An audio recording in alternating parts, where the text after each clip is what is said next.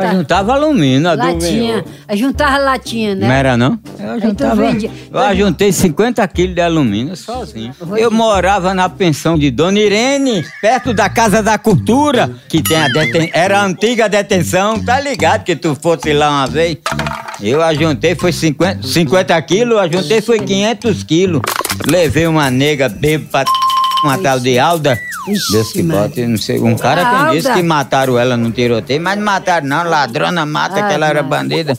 Ela levou mais de 200 quilos de alumínio meu. Ixi, Eu Maria. bebo chau pro louro que ela tinha levado, e realmente. Tinha levado era o quarto completo, tinha levado era tudo. Você é ladrona. Aí me espertei, aí corri atrás dela e pegar o quê? Que é ladrona, ela tem demônio. Demoniada, o cara bebe. Eu digo, oxe, tava um rombo, eu tinha enchido o galho da madrugada, só alumínio, eu só jogando.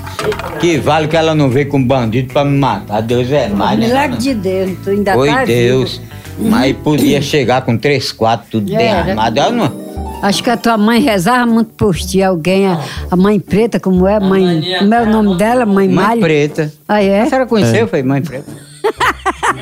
Ah, essa mulher é changozeira também, né? Uma changozeira conhece a outra. Não, mãe preta tá viva.